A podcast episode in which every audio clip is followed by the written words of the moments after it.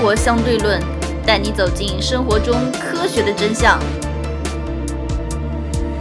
在上期节目中，我们说到了细菌，这一期来说说看病毒。细菌和病毒其实是完全不同的东西。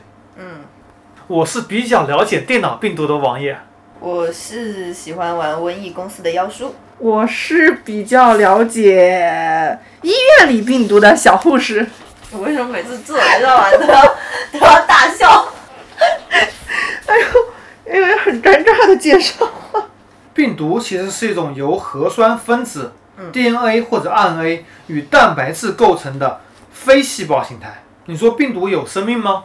有吧？有吧？病毒其实也可以说病毒有生命，也可以说病毒没有生命。当它没有寄到宿主身上的时候，它就是那么一个蛋白质片段加一些 DNA 或者 RNA。嗯，它能够在干燥地方保存无限长时间。如果没有到寄主身上，它就是没个没有生命的东西。它既不是生物，也不是非生物，所以说它既可以有生命，也可以没有生命。而病毒可以感染几乎所有的细胞结构的生命体。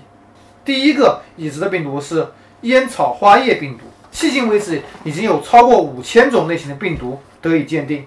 研究病毒的科学统称为病毒学。是微生物学的一个分支。病毒有一个“病”字，顾名思义，它的致病性和致病的概率会比细菌高非常多。就病毒它基本上全都是致病的，因为像细菌我们还有一些呃有益菌。呃，也不是基本上所有的，也并非所有病毒都会致病，只不过概率会比细菌高非常多。嗯，而很多病毒，它的复制并不会对受感染者器官产生明显伤害。比如说艾滋病病毒，它只是与人体长期共存，并且能保证自己感染性不会受到宿主免疫系统影响，同时来降低你的这种自身抵抗机能。还有一种最早病毒线粒体，原来在人体内是不存在的，后来它与人体细胞结合，变成制造能量的工具之一。这是病毒与人体的深刻的融合。线粒体是病毒变来的。对，最早关于病毒所导致的疾病，早在公元前两至三个世纪就有印度和中国有天花的记录，但是直到十九世纪末，病毒才开始逐渐得以发现和鉴定，主要是因为当时没有这种显微工具嘛。嗯，随着工具的诞生以后，才能看到更小的物质，才能够鉴定更小的物质。一八九九年，刚刚也说过了，鉴定出一种烟草花叶病，就是烟草的叶子上面会变花，影响它的产量。就最早发现这个烟草花叶病的时候，然后说一开始认为是那个细菌感染嘛，但是在做出了工具把细菌过滤掉以后，还是会感染，于是就猜想是细菌分泌的一种毒素，并且认为这种毒素是可溶的，所以就被命名为可溶的活菌。嗯，并且进一步命名为病毒。嗯，那在当时呢，他们认为病毒是以液态形式存在的，但是在一八九九年的时候，弗雷德里希勒夫勒和保罗弗罗斯发现换口的一动物淋巴液中含有能够通过滤性的感染物质，那就是说我们刚才说的，他们认为是液态的一个病毒，在经过了高度的稀释以后。那发现它不是一个毒素，就是说，如果是一个什么化学物质，经过高度稀释以后，那应该是变得比较微量，不再具有感染性了。然后他发现它不是一个毒素，而且这种物质可以自我复制。于是推论这种这种感染物质是能够自我复制的。在一九三一年，德国工程师恩斯特·鲁斯卡和马克思·科诺尔发明电子显微镜，从而首次得到了病毒形态的照片。在四年以后，美国生物化学家和病毒学家温德尔·格雷迪恩·斯坦利发现烟草花叶病毒大部分是由蛋白质组成的，并得到了病毒晶体。随后，他将病毒成功的分离为蛋白质成分和 RNA 成分。他也因为这项发现而获得了1946年的诺贝尔化学奖。1955年，通过分析病毒的衍射照片，罗莎琳·富兰克林揭示了病毒的整体结构。同年，海因茨·弗罗伦克、卡纳特和罗布利·威廉姆斯发现，将分离纯化烟草花叶病毒 RNA 和伊壳蛋白混合在一起后，可以重新组装成具有感染性的病毒。这也揭示了这一简单机制可能就是病毒在它们宿主细胞内重新的组装过程。在二十世纪下半叶是发现病毒的黄金时代，大多数能够感染动物、植物或者细菌的病毒，在这数十年间被发现。一九五七年，马窦麦炎病毒和导致牛病毒性腹泻的病毒正式被发现。一九六三年，巴鲁克·塞缪尔·布伦伯格发现了乙型肝炎病毒。接着，两年以后，霍华德·马丁特明发现并描述了第一种逆转录病毒。这类病毒将 RNA 逆转录为 DNA 的关键酶，即为逆转录酶。在一九七零年，由霍华德·马丁特明和戴维·巴尔摩分别独立鉴定出来。一九八三年，法国的巴斯德研究院吕克·蒙塔尼耶和他的同事首次分离得到一种逆转录病毒，也就是 HRV 艾滋病病毒。这两人也因此与发现了能够导致子宫颈癌的人乳头状瘤病毒的德国科学家哈拉尔德·楚尔豪森分享了2008年的诺贝尔生物学与医学奖。那么我们下面说看几种常见的病毒吧。嗯，流感病毒 H1N1，其实 H 几 N 几有非常非常多。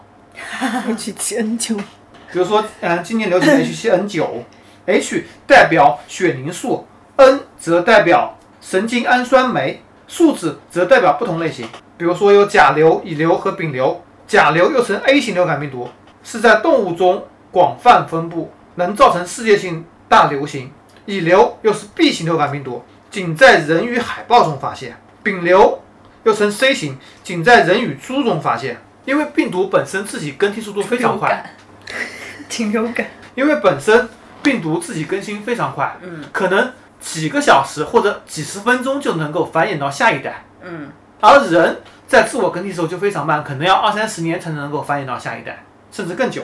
嗯，所以病毒的进化速度跟人就完全就是不是一个级别的，嗯，病毒繁衍的非常快。而且人的 DNA 在复制的时候错误没有这么多。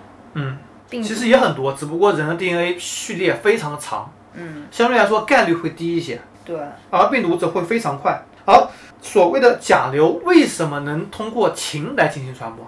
我给你举个例子，比如说有一种病毒，它只能在鸟身上传播，鸟传鸟，那么它就可能会被灭绝。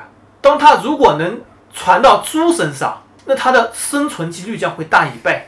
同时，再传到人身上，它生存几率又可以大非常多。嗯，感感觉在听瘟疫公司的攻略。所以病毒有自己进化能力，进化成能够同时附在人身上和鸟身上的，嗯就成了禽流感。嗯这样它可以通过鸟类的迁徙，把病毒带到世界上任何地方。我们比较常见的，比如说 H 几 N 几病毒家族，一共有一百三十五种亚型，一百三十五种哦。H1N1 病毒引发了1918年的流感大爆发，同时2009年开始，甲型 H1N1 流感在全球范围内大为爆发。而在一年后，2010年的8月，世卫组织宣布本次甲型 H1N1 流感大流行时期已经结束。H1N7 则是另外一种病毒，它会根据宿主而改变，主要有禽流感、人流感、马流感、猪流感和狗流感等。H2N2 是一九五七年二月首次发现于贵州西部，二月中旬在贵阳分离出甲二型 H2N2，三月份传播到其他省份，四月在香港流行，经过东南亚和日本传递到全世界。这个病毒在一九六八年被消灭，它在消失前，全球造成了一百多万人的死亡。甲型 H3N2 病毒曾在一九六八年在香港爆发，随后扩展至全球，被称为香港流感。在二零一三年初，美国东部多个州也爆发 H3N2 季节性流感，重症者会导致呼吸衰竭、肺炎甚至死亡。当然，这种病毒是有疫苗可以接种的。在禽流感病毒中，H5、H7 和 H9 是可以传染给人的，其中 H5 为高发性，H5N1 则是人感染高致病禽流感，H9N2 则是另外一种禽流感，曾在鸡和鸭上分离出来。有研究表明，H9N2 病毒已经传染到一些猪身上，这些病毒在人身上也比较罕见，是一种轻微的疾病，但是也曾导致过人类死亡。H6N1 普遍存在于家禽间的低病原性流感病毒，目前还不会传染给人。H6N1 也是，H7N9 也就是最近爆发一次流感，他在二零一三年三月在上海和安徽两地率先发现，是禽流感一种亚型。再想想看，我们刚刚所说的线粒体，嗯，线粒体是一种存在于大多真核细胞中有两层膜包裹的细胞器，直径在零点五至10微米左右。它是细胞的发电站，能够将细胞内的氧化磷酸化合成 ATP，提供化学能量。其实它有两种假说，第一种假说是内共生假说，第二种假说是非内共生假说。有可能是细胞吞噬线粒体祖先，从而逐渐进化而成的。它的证据是线粒体有自己的内膜，拥有自己的 DNA，其形状与细菌环状 DNA 类似，也同时有着自己的特定蛋白质。而非内共生假说是细胞分化学说，认为线粒体的发生是由细胞膜或内质膜等生物膜系统中的膜而演变而来的。这种假说是认为就是不是病毒跟细胞结合的产物，也是有这种学说存在的。如何收听我们的节目呢？您可以在喜马拉雅、荔枝 FM 或者苹果的播客应用上搜索“生活相对论”。关注爱因斯坦头像的就可以了。接着我们说说看狂犬病吧。狂犬病的致死率接近百分之一百。对，全球范围内狂犬病发病没有死的病例好像只有一例，它什么原因没有死啊？啊，也没有找到最后的原因。反正我只知道一种开始一个症状是一个怕水外，啊，狂水。因为狂犬病病毒是一种子弹头型的病毒，其实。狂犬病病毒它也不想到人体上来，因为它到人体上了就无法再进一步传播了。如果在狗或者其他动物上、猫上，它能够帮它再传播到下一个宿主身上。在你被携带狂犬病毒的狗或者猫之类的抓伤、咬伤之后，没有接受疫苗的感染者几乎都必然死亡。通常死亡原因是由于中枢神经被病毒破坏，病毒大量存在发病者的脑髓液。唾液和体液中，但好像很多地区其实是没有狂犬病的，像像那个青海还有澳洲，被狗咬了去打狂犬疫苗，医生说我们这里狗没有狂犬病的。因为狂犬疫苗需要打四针，嗯，而且狂犬疫苗需要冷藏保存，嗯，否则会丧失药效。而狂犬病疫苗其实是怎么来的呢？它是狂犬病那些丧失活性的病毒，嗯，先注射到你体内，嗯，让你体内自动对它产生抗体，嗯，当真的狂犬病疫这个病毒来的时候，你体内的抗体就会把它给消灭掉，嗯，大多数病毒也都是这么来的。所以其实我们在比方说被自己家里接受过疫苗接种的狗咬了，其实是没有关系的。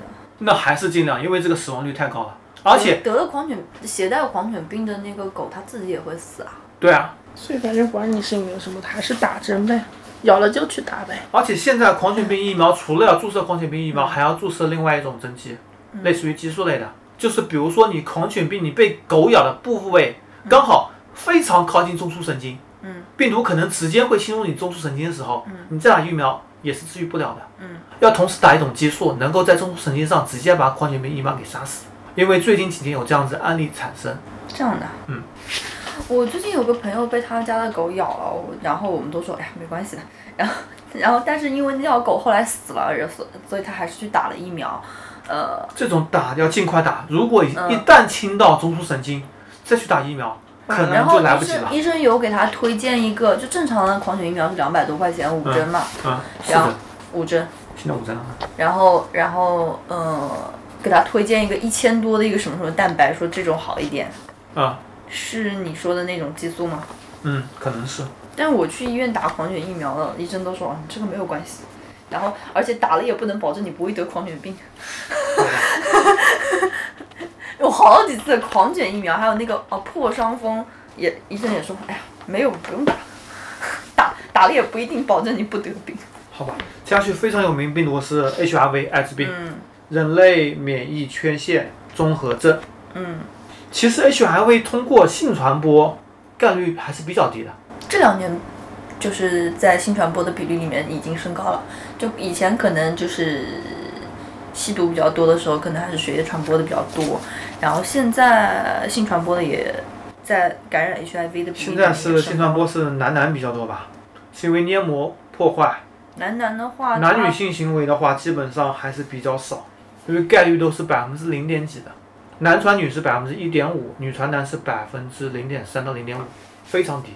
现在的安全套好像已经可可以隔离那个，也不是全部吧，只是有一定概率，概率还是比较高的。就是。因为你病毒传播需要一定的量的嘛。嗯，对，然后，现在 HIV 已经不是一种高致死率的疾病了。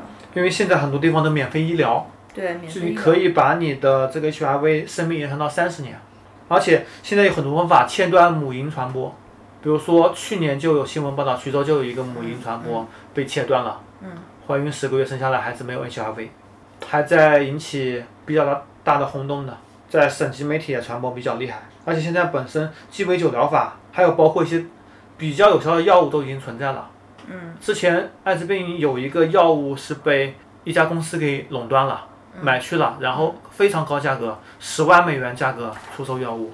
现在有它的仿制药出现了，也还是比较便宜的，还是可以治疗，基本上可以混到三十年以上，而且不影响正常工作。但是你在工作中会被歧视，如果知道你是艾滋病患者的话，这是目前为止国内或者很多地方都无法避免的。对，那我们来说说看，预防或者治疗病毒引起疾病爆发的疫苗。刚刚也说了，狂犬病疫苗是灭了活性的狂犬病病毒。嗯，其实疫苗分为几种，比如说就是灭活的疫苗，类似于狂犬病，嗯，类似于脊髓灰质炎。对，重组的 DNA 疫苗，比如说破伤风、白喉等等，它是对一些 DNA 进行重组，注射到人体内。组分疫苗采用病原微生物表面有效抗原制备的疫苗种类，比如说流感、流感嗜血杆菌、肺炎球菌，很多细菌也是在这里面。有些是含有少量的活微生物的疫苗，比如说之前 H1N1 的疫苗，比如说卡介苗。伤寒疫苗等等。然后下一个问题，现在很多的老百姓认为，我这辈子注射疫苗太多了，很多疫苗是病毒的成分，是否会对人体造成伤害？或者很多的家长不愿意带孩子去接种疫苗，这个在医学上会怎么说？这个其实其实就像你说的，灭很多疫苗都是那种灭活的，对是这种那种其实就是没有传染性的疫苗。那你这种接种了以后，其实就是刺激你机体产生了对抗这种病毒的一个抗毒素，嗯所以就能隔断阻止你得这个毛病，就这么说。嗯其实所以说这种疫苗接种的话是很必要的，所以就是到时间了，小孩子这种，因为很多疫苗都是婴幼儿时期接种的，所以家长就必须说，小孩子到了一定的疫苗接种时期，那必须要带去。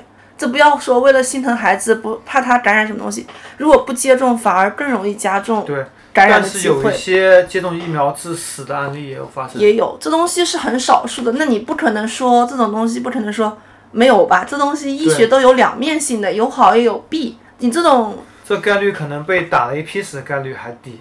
对那是这样子的，所以这东西不能说因为啊，一呃，大家说什么有，当然就那时候说那种叫什么大头娃娃嗯，那种假疫苗出现了以后，那大家说就是说不去接种疫苗，这东西只能说某些黑心厂家为了那种利益去生产一些过期的疫苗，那你不能说所有的厂家都是这样子的，所以到正规医院接种是很必要的，因为正规医院的话，这种疫苗的进货途径都是很明的，都不会说那种黑心厂家，只能这样子说。说到打雷被劈死，我在大学的时候有个同学突然请假回家，呃。说他爸在呃看别人树下打麻将，呃，打麻将有一个人被打了一批死了，他爸受了点轻伤，说赶回去看，好吧，就在泰州，泰州人，他爸在旁边看。泰州有个人打的。我也是醉了。好吧。因为其实像如果接种疫苗致死，你这一点那个病毒的那个量都承受不了的话，那以后接受，以后受到感染还是要死的。对啊，然后比如说牛痘，对啊，其实很早就被消灭干净了，但是我们这代还都是接种了牛痘疫苗的，你有吗？有的。嗯但是在很多国家，八零年以后出生人都没有这个牛痘疫苗，因为已经完全消灭了。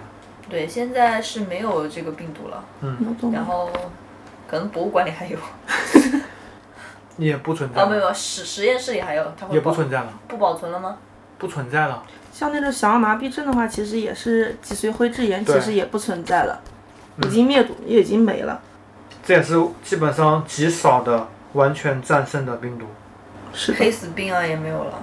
黑死病是鼠疫，鼠疫还是有的。鼠疫有的，甲型哦鼠疫霍乱，甲型甲型传染病，算是比较严重的。鼠疫和霍乱，疯牛病是前段时间应该说快十年了吧，欧洲流行过一种疾病，叫牛海绵状脑病，又称疯牛病。它是一种软病毒。软病毒是一类非正常的病毒，很特殊，它不含有病毒所含有的核酸，而是一种不含核酸、仅有蛋白质的蛋白质感染因子。厉害了，它的主要成分是一种蛋白酶抗性蛋白，对蛋白酶具有抗性。正因为这种结构特点，使其具有易溶于去污剂、有致病能力、不诱发抗体等特性，给诊断和防治带来很大的麻烦，而且传染性极强，危害性极大，对人和很多动物都会有影响。这是一种非常特殊的病毒。瘟疫公司软病毒好像还蛮容易通关的。你就你就对这个瘟疫公司这个这个梗过不去了。是的，是的，是的，是的。那么今天节目到此为止，拜拜。拜拜如何关注我们呢？您可以加入 QQ 群四三九九五幺七幺零，关注公众号“生活相对论 ”TLR，关注网站 eduxdl 点 com。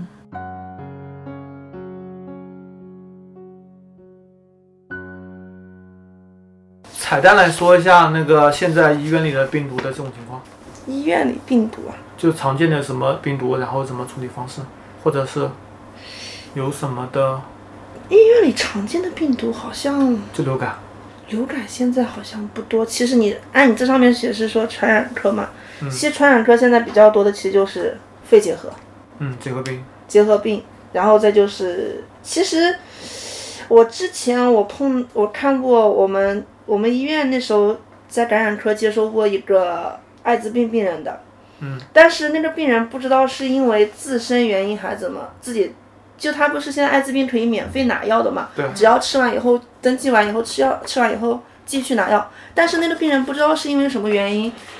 就等于离院出走了，离家出走了，自己就走掉去了，也不治了。大家全部报警，找也找不到。这东西其实没有那么可怕，可能就是他自己觉得没有什么意义了吗？难道是这样子想的吗？觉得自己有了艾滋病，得到社会的歧视。哎，其实怎么说呢？现在反正医院里传染，对我们医护来人员来说，其实传染病科其实也比较可怕的。